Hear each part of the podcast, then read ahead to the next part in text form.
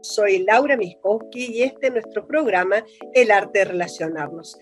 La pareja es ese anhelo universal. ¿Qué ser humano no experimentó este anhelo tan vasto, tan importante? Una relación que se construye, que demanda cuidado y esfuerzo y no hay fórmulas. Esto también lo quiero dejar así como resaltado.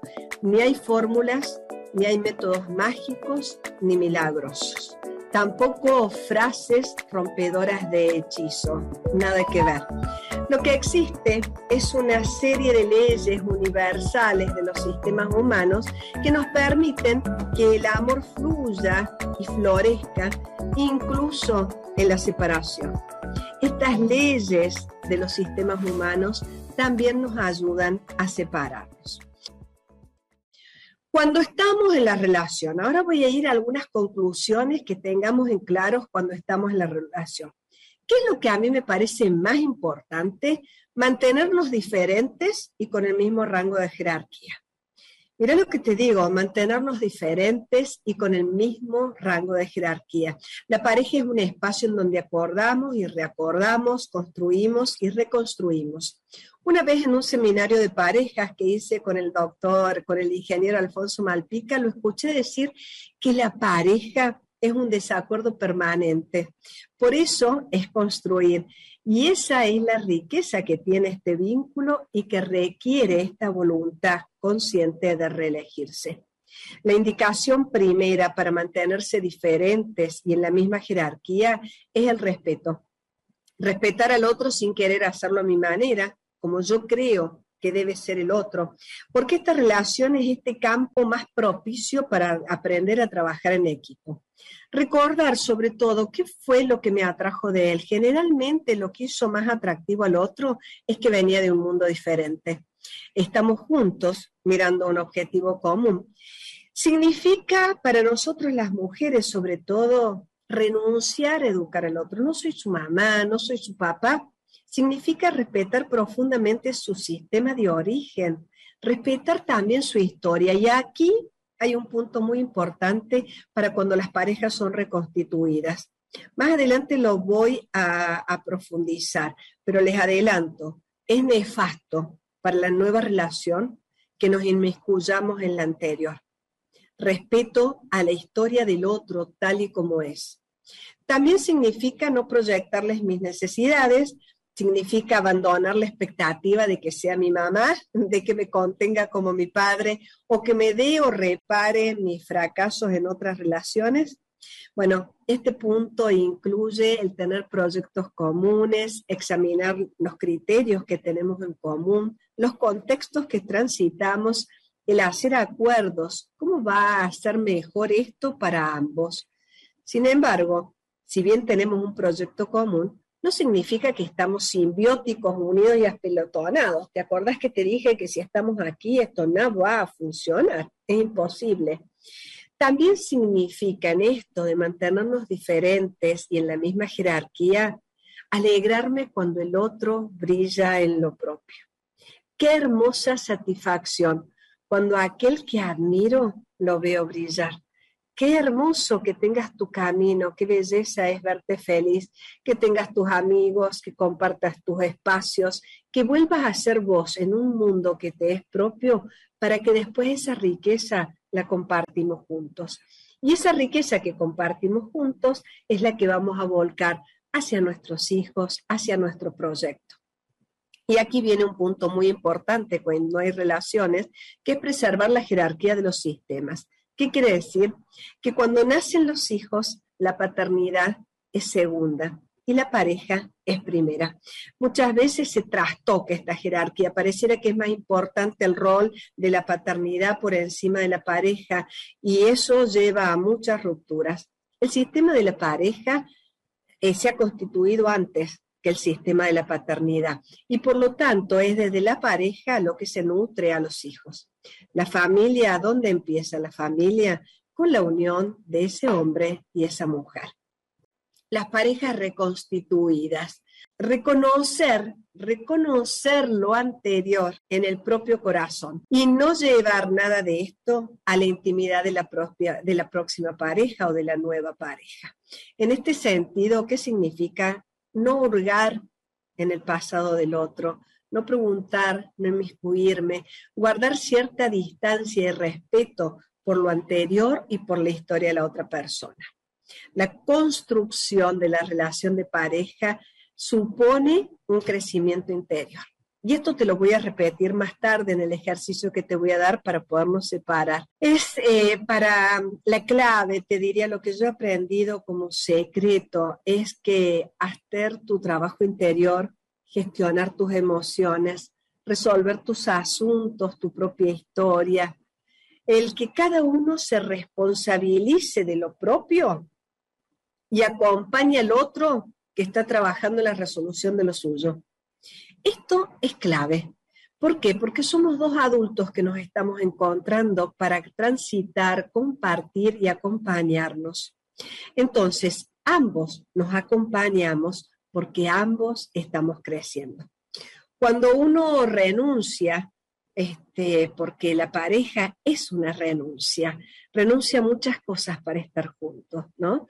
Y es en la presencia de este amor que nos tenemos a cada cual juntos, resolviendo, viviendo en lo propio, en su propio destino, pero a la vez con cierta cosa bonita de estar juntos, eh, te diría disfrutando el arte de vivir. Muy importante, chicas y chicos, no se puede ni hacer feliz al otro, ni ser feliz a través de otro.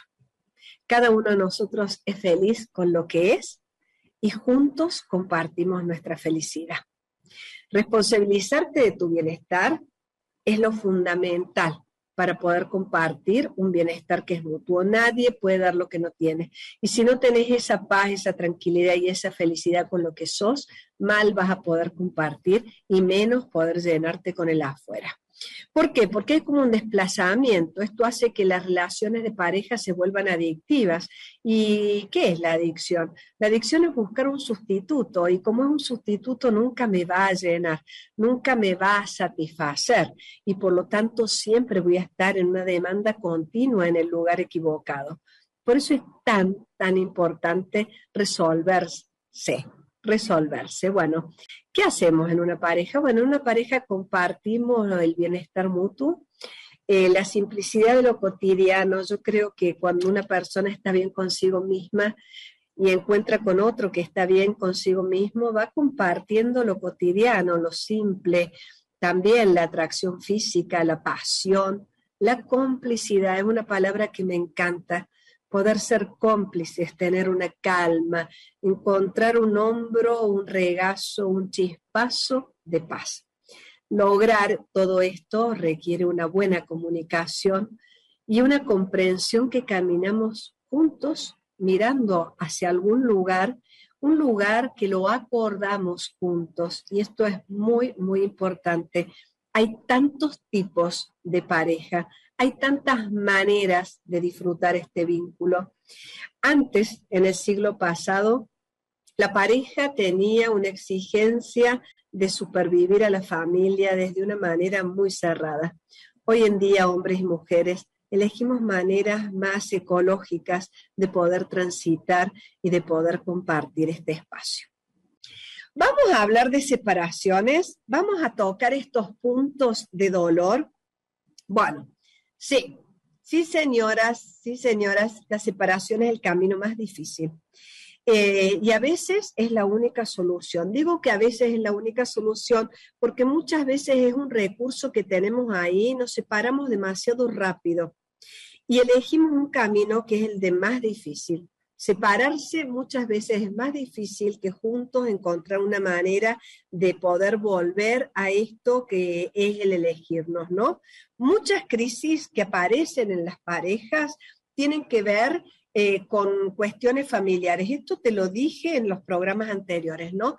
Parecen incomprensibles estas crisis, tienen raíces en transferencias, implicaciones con las familias de origen y de estas implicaciones en la propia red familiar yo creo que resultan las consecuencias más nefastas, porque hacen que nosotros no estemos disponibles enteros para el otro, ni el otro esté disponible y entero para mí, cuando estamos como obligados, entre comillas, a solucionar asuntos que no nos pertenecen, pero pertenecen a nuestra familia, ¿no?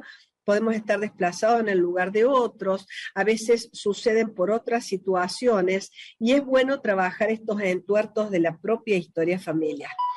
También, también por cuestiones que tienen que ver con nosotros, ¿no? Bueno, ¿qué pasa? Sucede que por cuestiones que a veces son personalísimas, bueno, a veces por mal carácter, viste que a veces somos fósforos, viste que a veces somos eh, reaccionarios, a veces somos sumisos, a veces hemos aprendido a relacionarnos de maneras que no son adecuadas. Las aprendemos en nuestra historia de pequeños, ¿no? Bueno, no, no logramos encajar. A veces nos falta que nos enseñen a comunicarnos yo tengo una terapeuta que dice que, no nos enseñan a pelear, ¿sabías? Y a mí me, gusta cuando dice esto mi amiga, eh, no nos enseñan a pelear, lo estoy buscando porque te lo había escrito más adelante y me estoy adelantando, pero qué bueno esto de aprender a pelear, cómo, cómo colocar lo que necesito, cómo decirle que no a otro, cómo poner un límite, cómo aceptar que el otro me esté poniendo un límite a mí, ¿no? Bueno, esto tiene que ver mucho, mucho, mucho con esto. Para que la separación sea lograda, para que yo me pueda separar, esto es en cualquier relación, pero en la pareja más, es fundamental que nuestro intercambio quede en cero. Es decir, que hagamos tablas, ¿no? Y es fundamental completar el pasado, es fundamental. ¿Sabes por qué? Porque pasado no cerrado es un pasado que presiona por acabar y va a filtrarse en otras relaciones, en otros momentos, y a veces ese pasado no acabado hasta nos lleva a enfermarnos, porque es tanto la acumulación que lo somatizamos como una manera de tratar de encontrar resolución.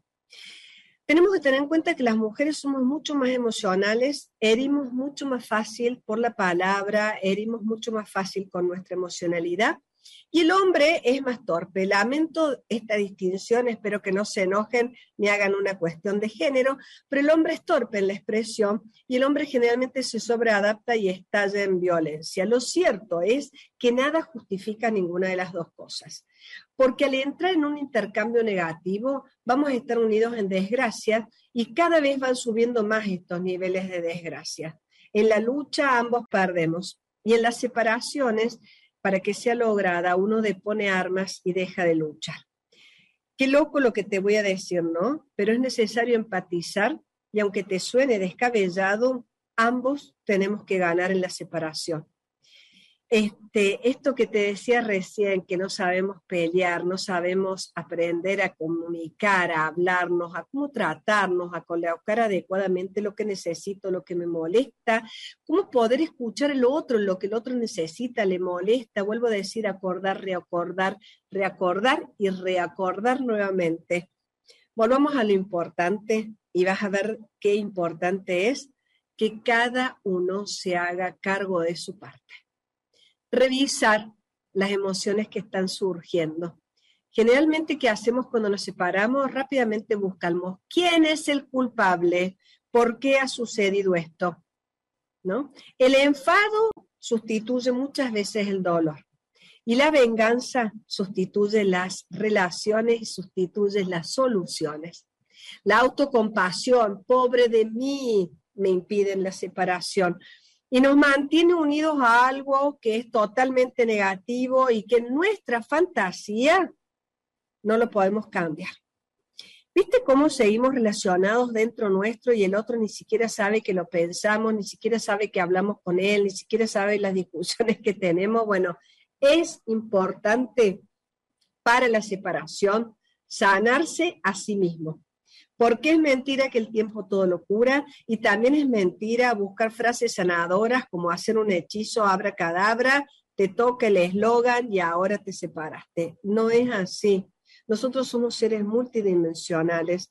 Hay muchas y muchas maneras y separarse es un proceso, un proceso de duelo, un proceso de dolor, nuestro corazón está roto. Necesita cuidado, necesitamos recuperar el control de nuestra vida y entonces ahora en el programa anterior te di un ejercicio de despedida, ¿te acuerdas el de escribir la carta y, mandarle energéticamente? Bueno, ahora te doy un ejercicio más preciso que tiene que ver de vos con vos únicamente para lograr una separación. Primero, toma lápiz y papel ahí donde sea que estés para poder escribir los pasos que te voy a dar. Hace una lista en este momento de todo lo que está resentida de tu expareja o tu pareja, porque te cuento que esto que voy a hacer puede ser que lo hagan juntos cuando todavía no se han separado y puedan lograr recuperar las relaciones. Hace una lista, todo lo que resentís del otro, ¿no? Y al lado, hace una lista, todo lo que estás resentida en vos misma. Es decir, dos listas todos los reclamos con él o ella, todos los reclamos conmigo mismo, todo lo que estoy resentido. Y examinas ambas listas fijándote las interacciones que hay. Generalmente lo que vas a descubrir es que el mal comportamiento del otro hacia mí es una muestra de mi mal comportamiento de mí hacia mí el mal comportamiento que el otro tiene hacia mí tiene que ver y me muestra cómo yo me fallo a mí misma. Me muestra la forma oculta que yo uso para amar y muchas veces manipular la relación. Este ejercicio es un ejercicio fuerte cuando lo hago, me va a exigir humildad, me va a exigir amor hacia mí misma, pero sin embargo es súper poderoso. Podés comenzar a cambiar patrones de comportamiento profundo de vos mismo, podés sanar tus propias heridas, podés ver cuáles son tus huecos, cómo, cómo, cómo completarlos, mirar cómo te preparaste o cómo preparaste al otro para que te lastimara a veces de la misma forma que ya te habían lastimado. El tercer punto, podés ir más profundo aún, ¿eh? Fíjate, ¿qué dinámicas usas para ese tipo de conducta? Por ejemplo, ¿te mostrás insegura o te mostrás más segura de lo que sos? Quizá te mostrás como dependiente, quizás siempre llamo yo, quizás soy yo la que estoy siempre batiendo, como digo, los huevos para hacer la torta, quizás siempre soy la que estoy dando, quizás siempre es la que hago un paso atrás o quizás es la que domino, controlo y digo cómo. ¿Soluciono la vida del otro? ¿Espero que me sostenga?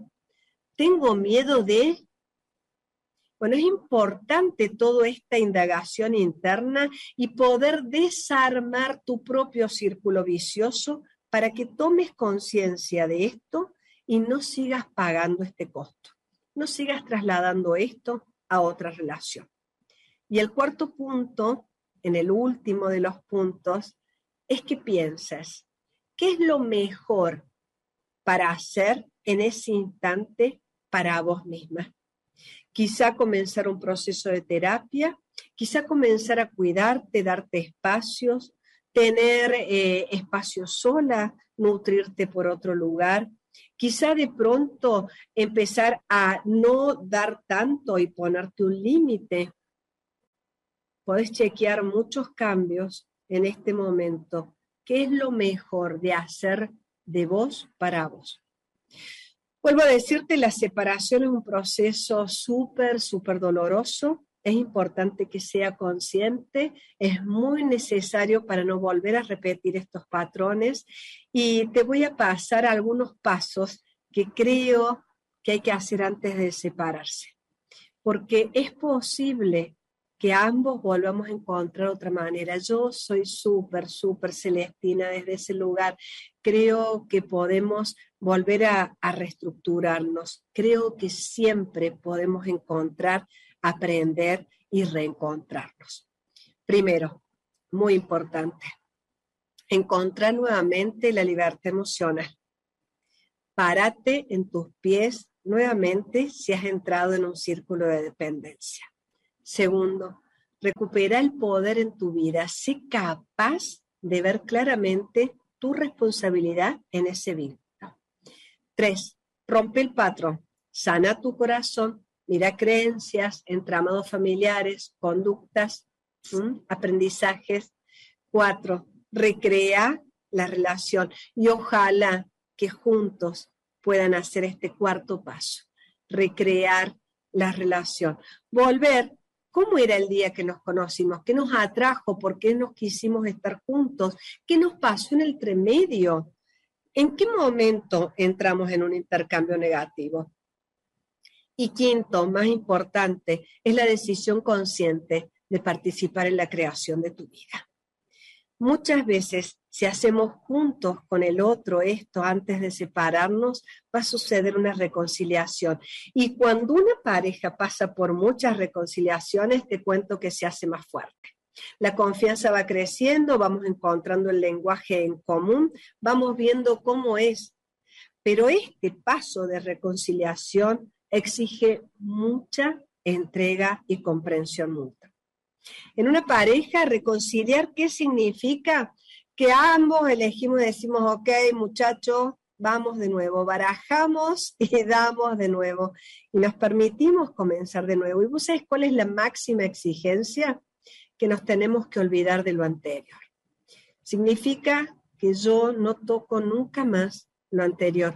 Y esto es un, es un proceso, te diría, de madurez muy, muy grande ¿Realmente estamos capacitados para olvidar?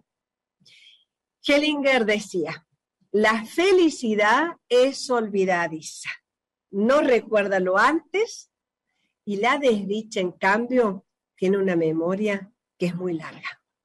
Bueno, yo te deseo, francamente, que este programa te haya servido, que hayamos podido navegar por esto que es estar juntos, por este vínculo que se elige, que te haya quedado algunas cuestiones claras, eh, que lo logres. Yo tengo una franca admiración por aquellas personas que logran estar con el otro, que logran reconstituir, que logran construir y, que logran esta felicidad.